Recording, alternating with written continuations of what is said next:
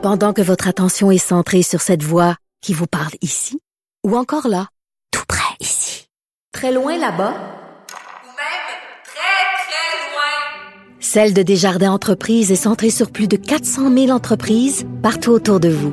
Depuis plus de 120 ans, nos équipes dédiées accompagnent les entrepreneurs d'ici à chaque étape pour qu'ils puissent rester centrés sur ce qui compte, la croissance de leur entreprise.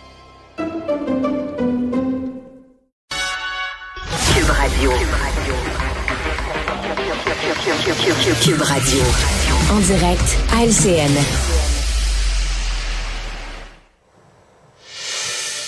Mario et Paul sont avec nous ce soir et ont à se mettre sous la dent une élection partielle. Quelle joie, n'est-ce pas, Paul et Mario? Absolument. Hein, dans Saint-Henri-Sainte-Anne, euh, évidemment, chaque euh, parti rêve d'une victoire pour euh, des raisons euh, différentes et bien précises, mais il faut faire sortir le vote et c'est tout un défi, Mario. Il y a d'avoir le, le, le, taux de, de, de participation jusqu'à maintenant, mais presque 16 là.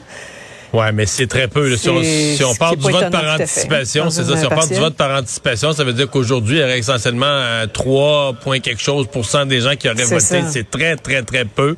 Euh, bon, remarquez que là, c'est à cette heure-ci. Souvent, c'est en fin de journée, après le travail, que les gens euh, se, se, libèrent et, et, vont voter. Espérons qu'il y en aura. Euh, à des taux aussi faibles, hein, ça devient... C'est plus vraiment de savoir dans la dans l'ensemble de la population euh, quelle est la proportion de l'un et de l'autre. C'est qui a réussi à motiver ses électeurs, qui a réussi à trouver pour ses électeurs ouais. une espèce d'impulsion d'aller poser le geste, là, une raison d'agir, une motivation? Euh, et ça, euh, ça va être la, c'est vraiment le défi du Parti libéral. Quand t'as pas de chef, tu sors d'une mmh. dégelée électorale, t'as pas de chef, alors de réussir à trouver la motivation. Et si les libéraux ont réussi ça, c'est un comté qui devrait techniquement leur rester. Euh, S'ils l'ont pas eu, ben Québec solidaire aura probablement cette euh, cette flamme. À moins qu'on ait une surprise encore plus grosse euh, qui, qui viennent d'ailleurs. Ouais. Paul, à qui ça ferait le plus mal une défaite ce soir? Aux libéraux?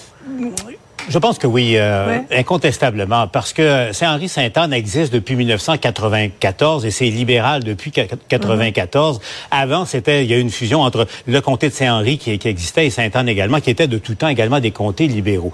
Et là, posons-nous la question, euh, Sophie, euh, à 4% euh, dans le Québec francophone, si les libéraux perdaient un comté comme Saint-Henri-Sainte-Anne, ouais. où à peu près le tiers de la population parle anglais mm -hmm. à la maison, la question est simple que reste-t-il au Parti libéral? En même temps, euh, l'enjeu est important pour Solidaire également parce que euh, ce qu'on entend dans l'organisation, c'est le prix de consolation. Là. Il y a eu comme un mot d'ordre, on s'est passé le mot chez Québec Solidaire. Tout le monde est déçu des résultats de l'élection générale d'octobre dernier et on se disait on va aller chercher Saint-Henri-Sainte-Anne et bon, on va atteindre 12 députés à l'Assemblée nationale, prix de mmh. consolation. Si ça fonctionne pas, là aussi, euh, quelle, ça pose d'autres questions qu'est-ce qui reste comme potentiel de, mmh. de, développement et de croissance pour Québec solidaire? Euh, L'enjeu est énorme aussi. Oui, énorme. Et puis, on, verra ce soir les résultats. On, on, le rappelle, émission spéciale, le bilan et ensuite 20h30 exact. Euh, sur, euh, sur nos ondes avec vous, Paul. Un mot sur le super ministre Pierre Fitzgibbon qui euh, a fait l'objet d'un dossier dans le Journal de Montréal en fin de semaine. La question, grosso modo, a-t-il trop de pouvoir, ce qui emmène trop large? Tentative de question sujet en point de presse ce matin. Réaction. Je veux savoir, est-ce que les Québécois doivent s'inquiéter du pouvoir qu'un qu seul ministre a? Puis j'ai une sous-question, puis c'est les gens dans... Ben, encore une fois, on va rester sur le sujet du jour, fait qu'une presse ben, complémentaire. Je pense qu'il est libre de répondre. Je pense qu'au niveau, au niveau intellectuel, là, on va laisser la conversation. Ben, justement, je fais appel à votre intellectuel pour la deuxième partie de ma question. question. Je, fais appel à votre intellectuel qui, qui est très grand pour la deuxième partie de ma question. Au niveau intellectuel. Euh, bon, ensuite, le ministre de l'Environnement, M. Charette, est venu à sa défense. Euh, Mario, parce qu'il fait grincer des dents au, au, sein même du Conseil des, des, des ministres, apparemment, là, M. Fitzgibbon. Là. Ça, ça, ça ouais. se parle beaucoup. Il ne faut pas s'étonner qu'il y a certains ministres qui trouvent qu'il emmène large. Il emmène large. Est-ce qu'il y a trop ouais. de pouvoir? Euh, ça, Bernard Landry en a déjà eu plus. Là, sous, euh, souvenons-nous que sous mmh. Lucien Bouchard, ouais. Bernard Landry avait à peu près les mêmes affectations que Pierre Fitzgibbon plus il était ministre des Finances aussi. Donc, c'est pas la première fois qu'on a un ministre économique. C'est que le style Fitzgibbon euh, pile sur des, des, des, orteils au besoin, fait ses affaires, a une énorme confiance en lui. Et il y a juste une réponse à la question, c'est a-t-il la confiance du boss? Est-ce que euh, François Legault mmh. est prêt à passer l'éponge là, quand, quand Pierre Fitzgibbon euh, en renverse un petit peu? là Est-ce que François Legault est prêt à passer l'éponge et jusqu'à maintenant, il n'y a aucun doute que la réponse c'est oui. Euh, François Legault a confiance en lui, confiance dans sa capacité de faire les fameux deals pour créer les emplois payants, etc. Et donc, il le laisse aller. Ouais.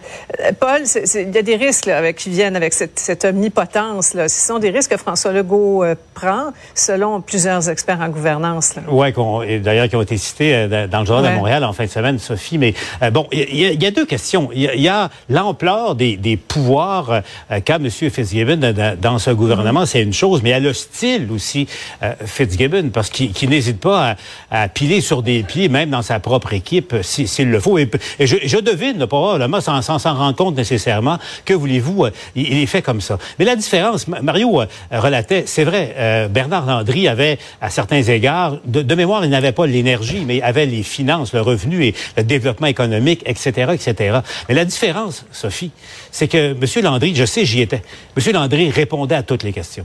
Toutes les questions. Il avait un, style très bouillant également. Souvent, euh, il maugréait, mais euh, il, n'a jamais, à ma connaissance, éludé une seule question. Ça faisait partie de sa responsabilité, disait-il. Merci beaucoup, Paul. On doit malheureusement vous interrompre parce qu'on s'en va tout de suite euh, retourner voir ce qui se passe à Amkoui. Plusieurs piétons qui ont été... Qui ont été...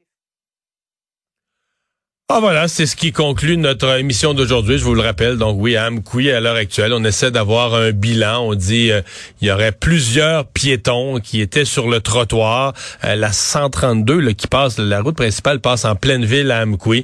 Euh, une camionnette, donc un pick-up en bon français, qui a qui, qui, est allé sur le trottoir, qui aurait heurté ces piétons. On dit c'est code orange à l'hôpital d'Amkoui. Généralement, la règle du code orange, c'est lorsqu'il y a six blessés et plus. Euh, on n'en sait pas davantage. On nous donne même pas à l'heure actuelle du côté euh, des policiers un nombre, un nombre de blessés. Mais bon, euh, Pascal Bérubé, le député local, est en route vers sa circonscription, donc a annulé sa présence à l'Assemblée nationale demain. À partir de là, on nous dit que le, ministre de la Sécurité publique aussi a envoyé des gens de la sécurité publique. Donc tout le monde traite ça comme un événement vraiment majeur. On a l'air vraiment à se préparer à ce qu'il y ait un bilan assez triste et assez lourd. Donc, euh, tout ça se passe à Amkoui, dans la vallée de la Matapédia, au Bas-Saint-Laurent. Alors voilà, c'est ce qui conclut notre émission. Merci d'avoir été des nôtres. Rendez-vous demain, 15h30.